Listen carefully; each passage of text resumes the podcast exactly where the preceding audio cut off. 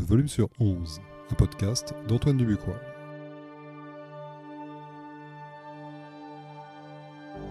De la musique avant toute chose. Ça, c'est Verlaine qui l'a dit.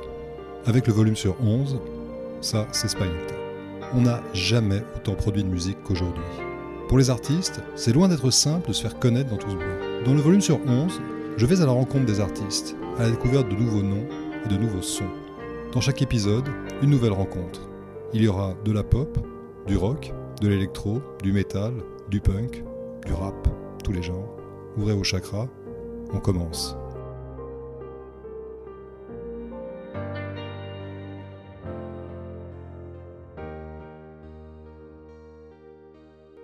Mon invité aujourd'hui, Romain Palmieri. Romain Palmieri est le fondateur de Groover, une plateforme web qui met en relation les artistes qui souhaitent promouvoir leur musique avec les principaux médias, les radios et les pros de leur choix. Ça, c'est le pitch. Il est lui-même musicien et donc il va nous parler de sa passion pour la musique. Salut Romain, merci d'avoir accepté de participer à ce deuxième volet du volume sur 11.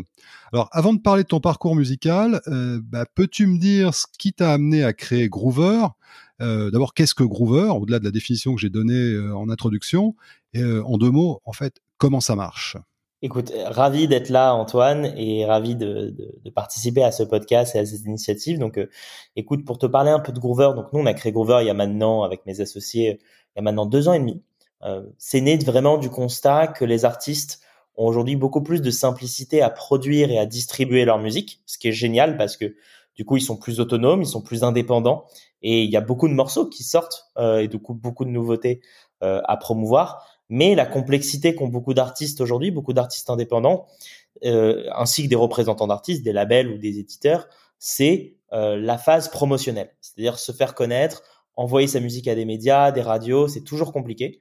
Donc nous, on a voulu créer avec Groover une solution qui vient répondre à ce sujet-là, la promotion musicale, avec une approche innovante, inédite, qui vient euh, simplifier tout ça. Et euh, comme tu l'as dit très bien tout à l'heure, Groover, en quelques mots, c'est une plateforme où les artistes ou leurs représentants vont envoyer leur musique à des médias, des radios, des contacts, et on va leur assurer qu'ils soient écoutés dans la semaine, donc qu'ils aient à minima un retour écrit, mais souvent plus de la visibilité, des relais promotionnels, et du coup, ça fonctionne vraiment avec un système de microtransactions où en fait les artistes vont payer des micro-sommes par contact. Et du coup, euh, s'ils n'ont pas de retour dans la semaine, ils vont être recrédités pour contacter quelqu'un d'autre. Donc, tu as une vraie assurance de résultat, ainsi qu'un modèle économique qui est transparent, qui est euh, efficace et qui, euh, du coup, vient créer de la valeur pour, pour beaucoup d'artistes aujourd'hui. Alors, combien d'artistes vous avez rassemblés aujourd'hui?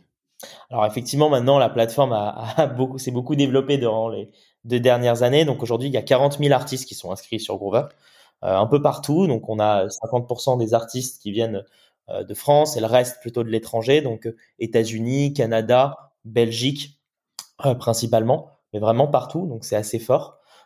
et du côté des médias, des radios, des professionnels, il y a 1000 contacts aujourd'hui qui sont actifs. Où en fait, ça va être des contacts qui sont des radios ou des médias ou des professionnels de l'industrie musicale ou des mentors qui font des retours aux artistes de façon active toutes les semaines.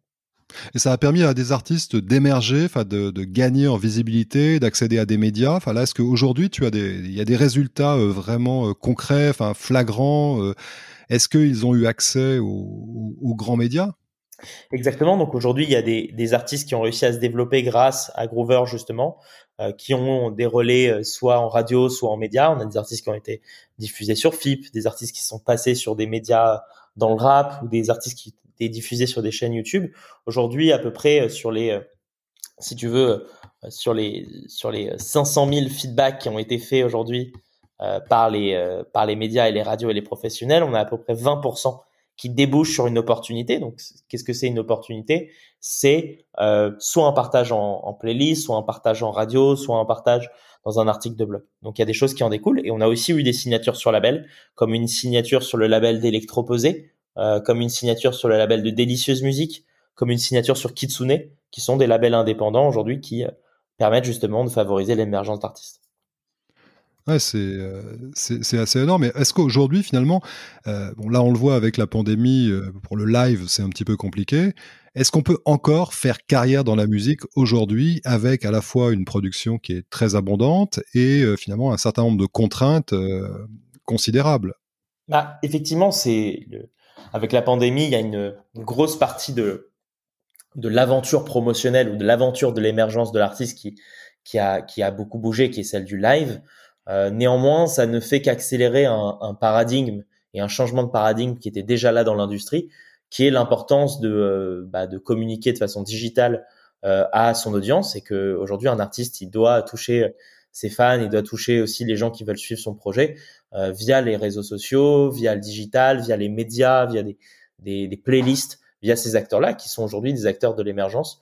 Donc effectivement, la fin du live a, a, a encore plus accentué cet élément-là parce qu'aujourd'hui les artistes du coup continuent de sortir principalement euh, en digital et voire même quasiment exclusivement en digital parce que les ventes physiques se faisaient beaucoup aussi à la sortie des concerts avec du merch ce qui est donc de, des produits dérivés comme des t-shirts ou des choses comme ça.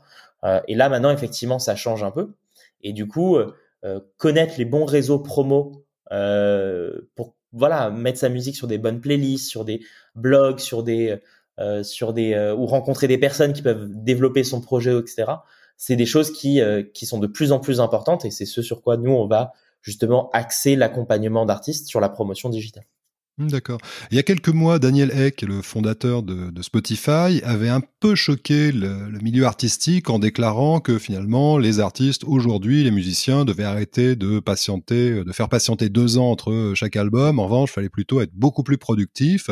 Donc, est-ce que euh, ça veut dire que c'est la fin de l'album, qu'il faut effectivement sortir des morceaux de façon extrêmement régulière, euh, justement pour s'adresser, comme tu le mentionnais, à ta communauté euh, de fans? Ouais, effectivement, j'avais vu justement ce, cette citation euh, et en fait, ça, ça, fait écho à quelque chose qui est plus profond. Euh, je pense dans à la fois dans la manière dont on se promouvoit et à la fois dans la, la manière dont on se ressent en tant qu'artiste, qui est est-ce que je suis un performeur, est-ce que je suis un, un, être de scène et que je communique avec et c'est ça qui fait que je suis artiste aujourd'hui, ou est-ce que je suis un producteur de contenu et je suis là pour diffuser du contenu le, le plus et le plus qualitatif possible le plus souvent? Euh, et c'est cette définition de l'artiste, en tout cas dans la musique, qui est toujours un peu entre ces deux tensions, et du fait du Covid, qui s'est quand même plus popularisé sur quelque chose qui est loin, euh, loin de son public. Je pense qu'il faut pas forcément tirer de conclusion euh, de cette phrase qui qui a un angle aussi, qui est celle de, Spotify où le volume fait que monter et où effectivement ils ont cet angle-là. néanmoins, je pense que pour les pour les artistes, ce qui est vrai, si tu veux, c'est que il faut trouver en réalité quel est le canal pour moi de, de diffusion, euh, que ce soit par le live ou que ce soit par euh, des playlists ou que ce soit par des radios, mhm. qui va te permettre de toucher à toi ton audience. On a des il y a des artistes dans le rap qui euh, via les playlists fonctionnent très très bien, arrivent à, à se développer principalement via ces canaux via ces canaux là, et d'autres dans la pop ou, ou dans le rock où clairement c'est des artistes de scène et où il faut qu'ils soient sur, sur scène à longueur de journée, quoi. Tu vois, et, et je pense que euh, il faut arriver à tirer son épingle du jeu, à s'adapter à, à toi, quel est ton, euh, quelle est tes forces aussi en tant qu'artiste, et, euh, et avoir une promotion qui est assez complète et qui va épouser plusieurs choses. Donc après, quand les quand les concerts vont reprendre, j'espère que ça sera le plus tôt possible. là, pour le coup, le, le, le, canal de, de, de diffusion on croise les doigts. Le canal de distribution qui est live, enfin le canal de faire émerger sa musique par le live reviendra et, restera quelque chose qui est très porteur pour se faire connaître, c'est sûr. Ouais. Alors, qu'est-ce qui t'a amené, justement, toi et tes associés, en fait, à, créer Groover Finalement, quelle était la motivation initiale? Est-ce que tu peux revenir sur ton sur ton parcours personnel et sur le parcours peut-être de, tes associés Finalement, qu'est-ce qui fait que euh, voilà, aujourd'hui, euh, tu dis tiens, euh, est-ce que tu t'es réveillé un matin en disant tiens, je vais monter une boîte et euh, ça va être Groover? Alors ça s'est fait de façon un peu plus effectivement progressive que ça. Et, du coup, pour revenir un peu sur euh, mon parcours et celui de, Dorian, Raphaël et Jonas, et pourquoi est-ce que ça s'est créé effectivement, euh, Groover, ça s'est vraiment créé parce qu'on a vécu le problème qu'on cherche à résoudre pour aujourd'hui nos utilisateurs nous-mêmes. C'est vraiment ça le cœur de l'histoire. En fait, ce qui s'est passé, c'est que nous, nous on, a, on, était dans des écoles. Euh, on était à l'ESSEC pour Dorian et moi, Polytechnique pour Jonas et Dauphine pour Raph. Donc, on avait fait plutôt un parcours, euh, disons, plus classique. Euh, on a fait, fait des grandes écoles. Et en fait, en parallèle de nos études, on avait tous une appétence très forte pour la musique et on avait tous monté des projets là-dedans. Donc, euh, tu vois, euh, Jonas, il a un groupe de musique qui s'appelle Polycool, qui est un groupe de pop psyché. Dorian, il avait mis, il avait créé un, média de mise en avant d'artistes qui s'appelle Indéflagration. Raph, il faisait des, des, des, clips pour des rappeurs. Et, euh, et moi, j'avais créé un, un, projet musical qui s'appelle Sévigné. Euh, et euh, mon père était dans un groupe de rock qui s'appelait Melville, qui avait tourné pas mal. Et, et du coup, c'était quelque chose qui me tenait vraiment à cœur. Et ouais, donc, vous du coup, dans la musique. donc, du coup, on était vraiment baigné dedans. Et en fait, on a tous commencé à dire, bon, ok, il y a énormément de problèmes aujourd'hui qui font qu'un artiste n'arrive pas à émerger. Euh, et on va tous les identifier et on va tous essayer et on va vraiment essayer de comprendre quel est le plus gros problème euh, aujourd'hui euh, pour les artistes. Et en fait, à la fois pour des raisons de, de, de raisons personnelles de ce qu'on avait observé et en même temps en interviewant plein d'artistes, on a essayé aussi de pas trop, euh, si tu veux, projeter ce que nous on, on pensait, mais vraiment d'avoir une approche plus intellectuelle aussi du problème, de dire bah en fait allons rencontrer des artistes, ils ont peut-être des, choses à nous dire. Du coup, on a rencontré 200 artistes. Nous, on s'est rencontrés dans le cadre d'un programme entrepreneurial aux États-Unis. Donc, en fait, c'est à ce moment-là où, en fait, on était à Berkeley, en Californie, tous les quatre. On a interviewé 200 artistes entre la France et les États-Unis. Et vraiment, le problème qui revenait le plus, c'était ce problème de promotion. C'est de dire, en fait, bah voilà, aujourd'hui, moi, j'arrive, tu vois, à produire de la musique chez moi, la vision, euh, enfin, tu vois, euh, home studio, euh, qui en fait s'est accélérée avec le confinement. Elle était quand même déjà entrée quand on a créé Groover. Euh, elle a fait que s'accélérer. Euh, j'arrive à distribuer de la musique parce que des acteurs comme TuneCore, comme Spin-Up, comme DistroKid aujourd'hui ont rendu ça mais accessible en un claquement de doigts. Donc en mhm. fait, j'ai pas de problème pour être sur les plateformes de streaming. Par contre, c'est une fois que je suis sur Spotify, bah dépasser les 1000 les 1000 streams, c'est déjà un enjeu qui est pas facile. Euh, avoir des relais médias, c'est un enjeu qui est pas facile. Et du coup, on fait, qu'est-ce qui se passe là-dedans? Parce qu'en fait, c'est toujours très traditionnel, c'est que les artistes engagent des attachés presse ou le font par eux-mêmes, mais il y a toujours un truc qui cloche, que ça soit euh, dans une solution ou dans l'autre.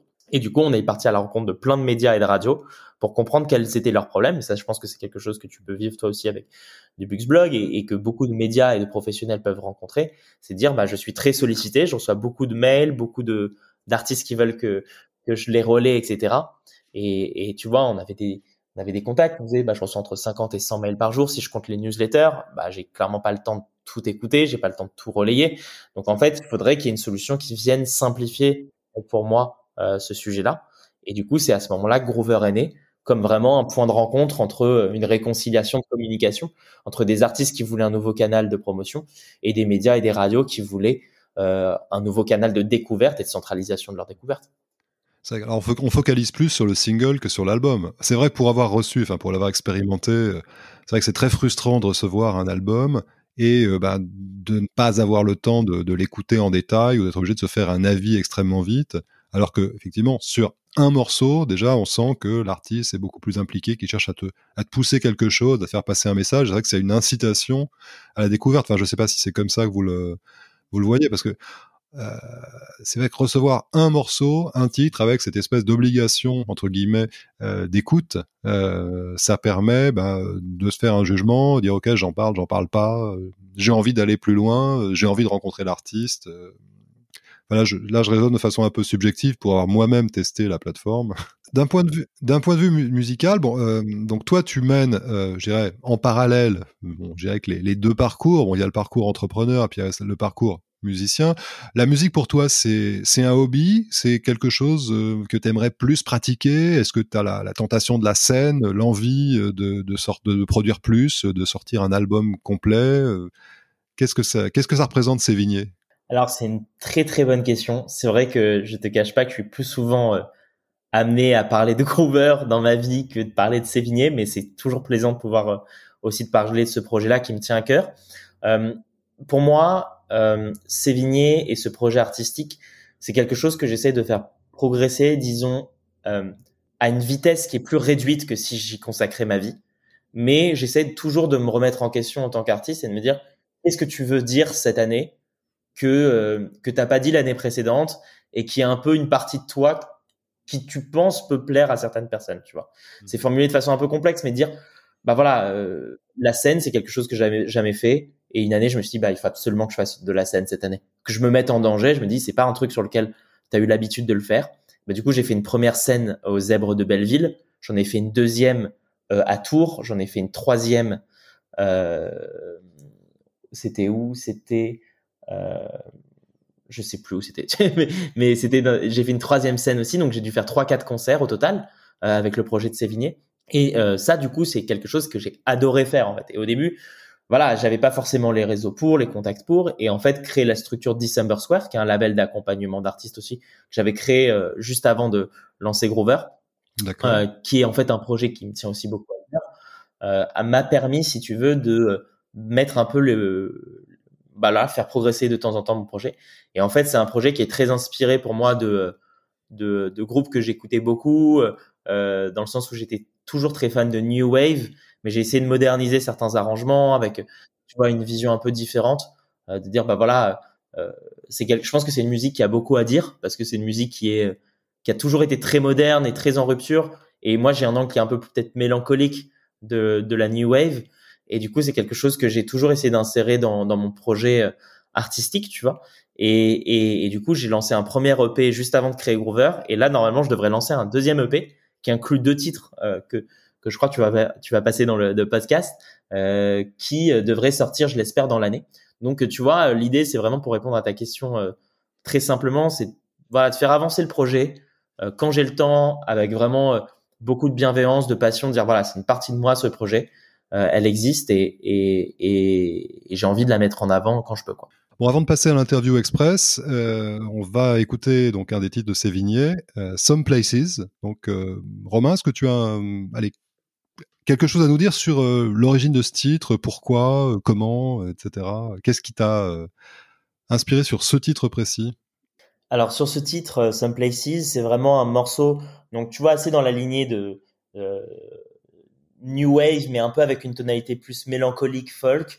Et c'est mmh vraiment en fait un peu une, une, une balade mais assez lente, tu vois, sur euh, sur les lieux que, qui, qui te tiennent à cœur et que, que, que t'aimes bien et qui t'ont un peu marqué. C'est un truc qui est assez univers, volontairement assez universaliste de dire bah en fait il y a toujours des lieux qui je pense marquent un peu tout le monde et, et, et c'est j'aimais bien l'idée de le figer un peu dans une chanson quoi. D'accord, eh ben, on écoute.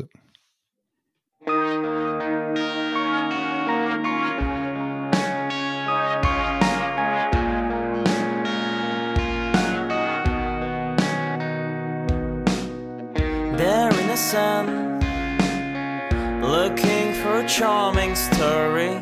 There in a desert of mine.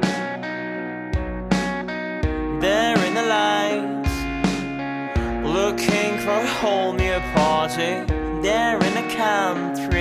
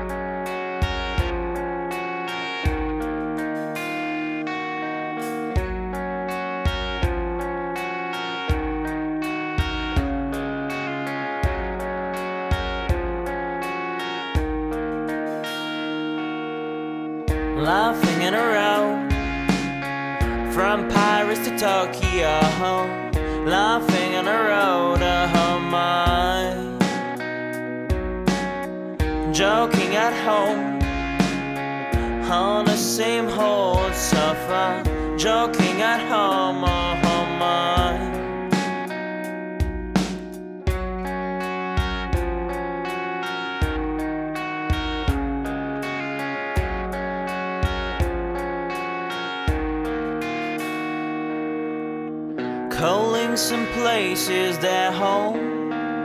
Shiny pine grows in their hearts. Oh, now calling some places their home.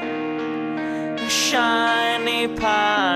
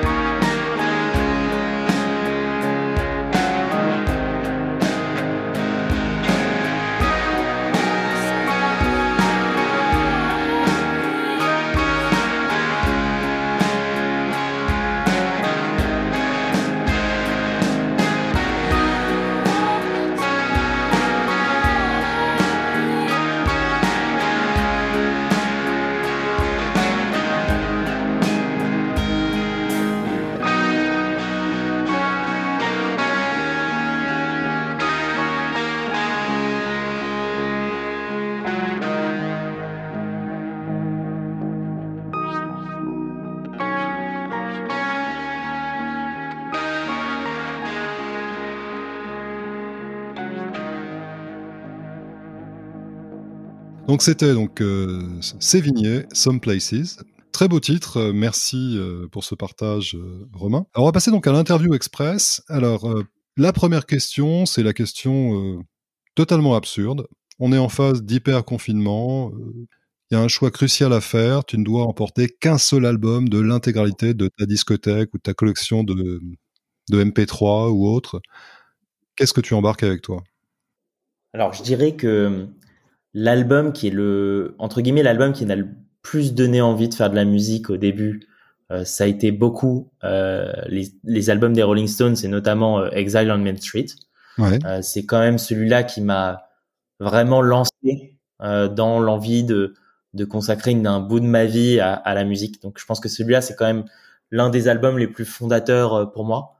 Et après, il y a bien sûr d'autres albums qui m'ont beaucoup marqué notamment euh, Grace de Jeff Buckley, qui est un album quand même qui est euh, qui est absolument exceptionnel et à chaque fois que je le réécoute, euh, je trouve ça je trouve ça d'autant plus dingue et et beaucoup aussi toutes les tout le travail de Damon Albarn.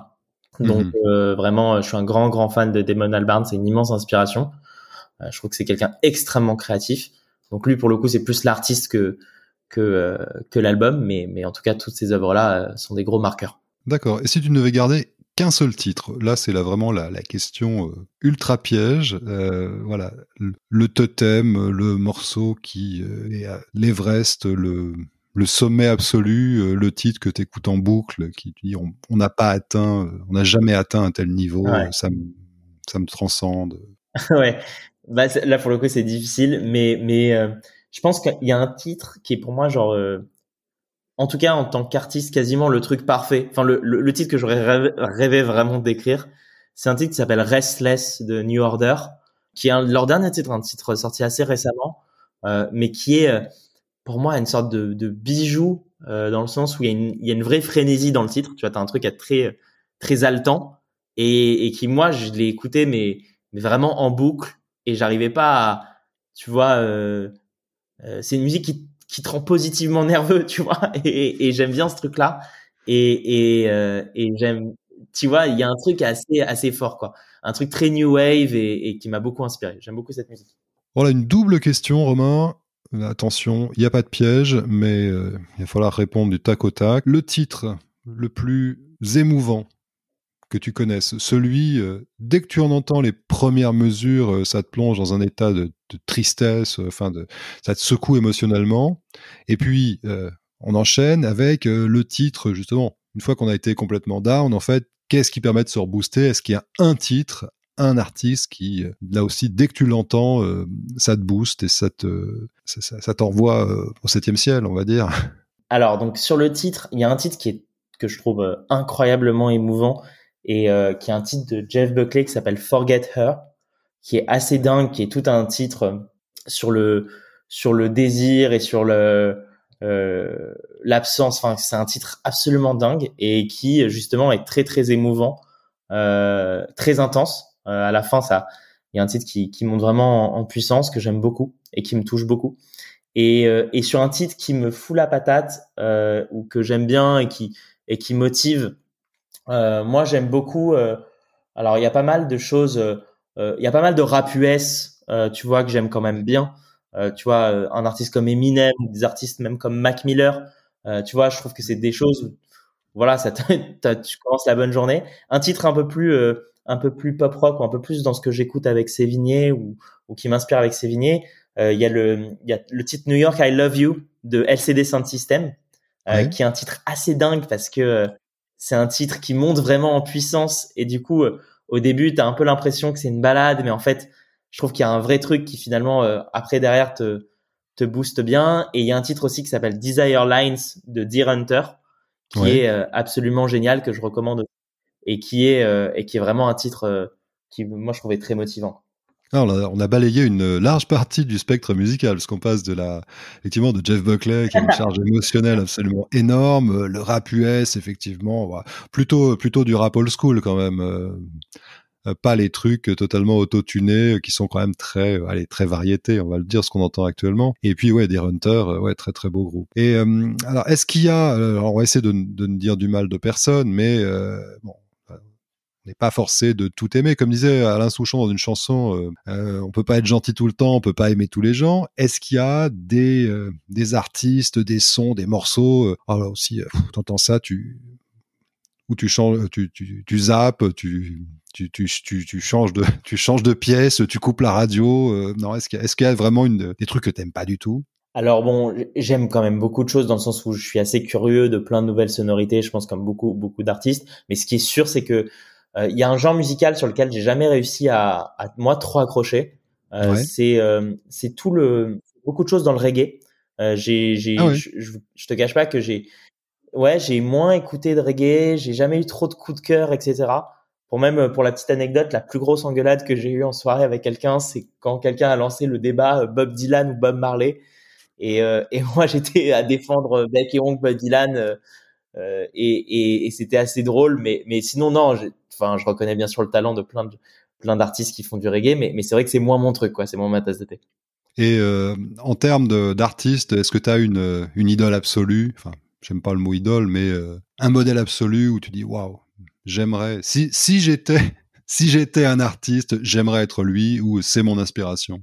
Alors moi, mon inspiration, je pense que c'est, enfin, en tout cas l'artiste que j'admire le plus, euh, musicalement, c'est euh, Damon Albarn, dont j'ai brièvement parlé au, début, euh, et un artiste qui pour moi est impressionnant de, de pluralité. Euh, C'est-à-dire qu'en fait, c'est quand même le leader de Blur, c'est quand même donc un groupe Britpop, donc tu vois très charismatique avec vraiment ou sur scène, moi je l'ai vu sur scène, c'est incroyable.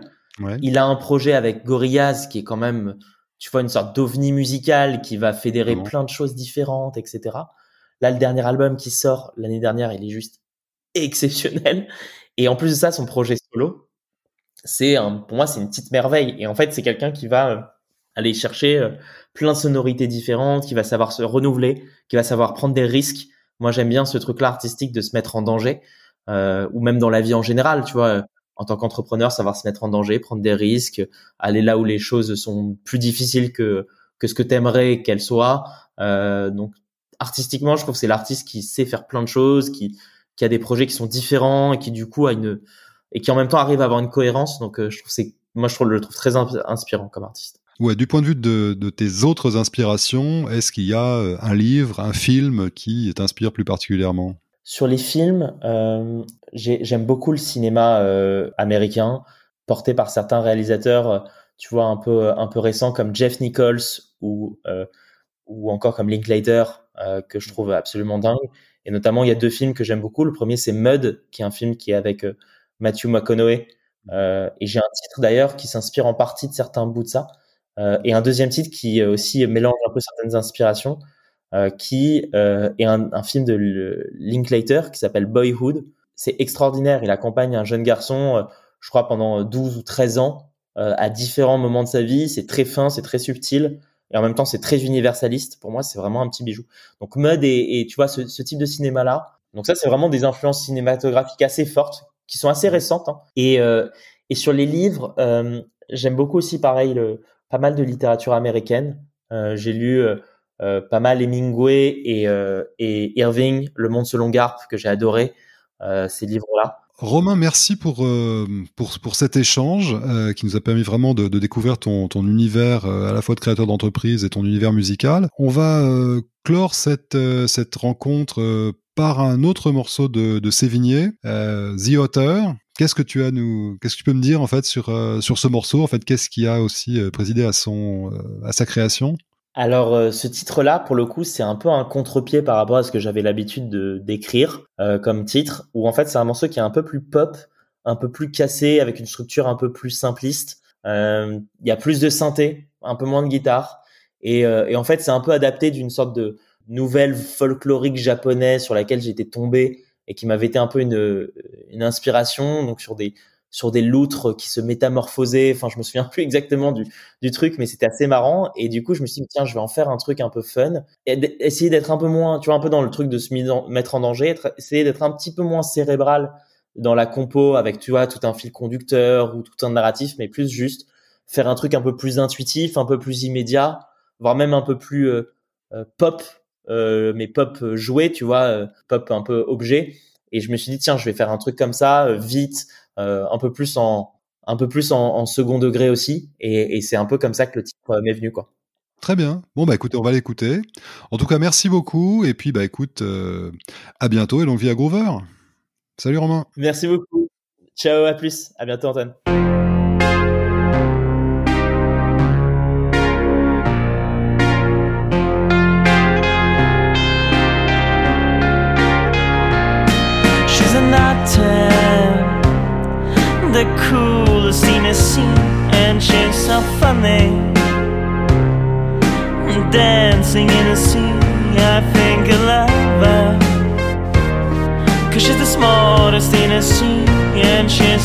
money.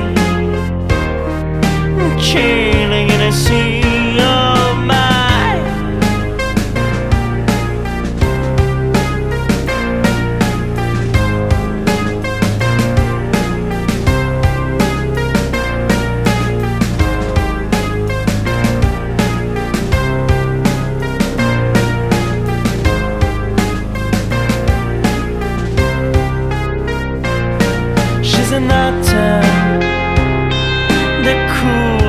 missing and she's so funny.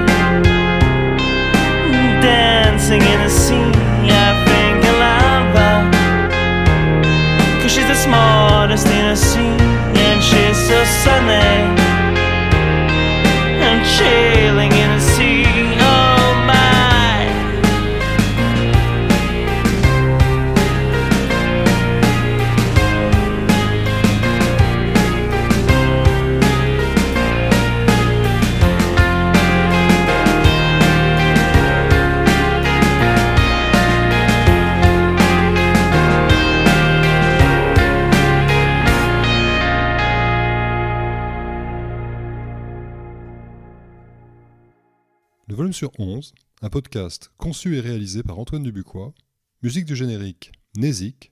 Pour plus d'informations, www.dubuxblog.com.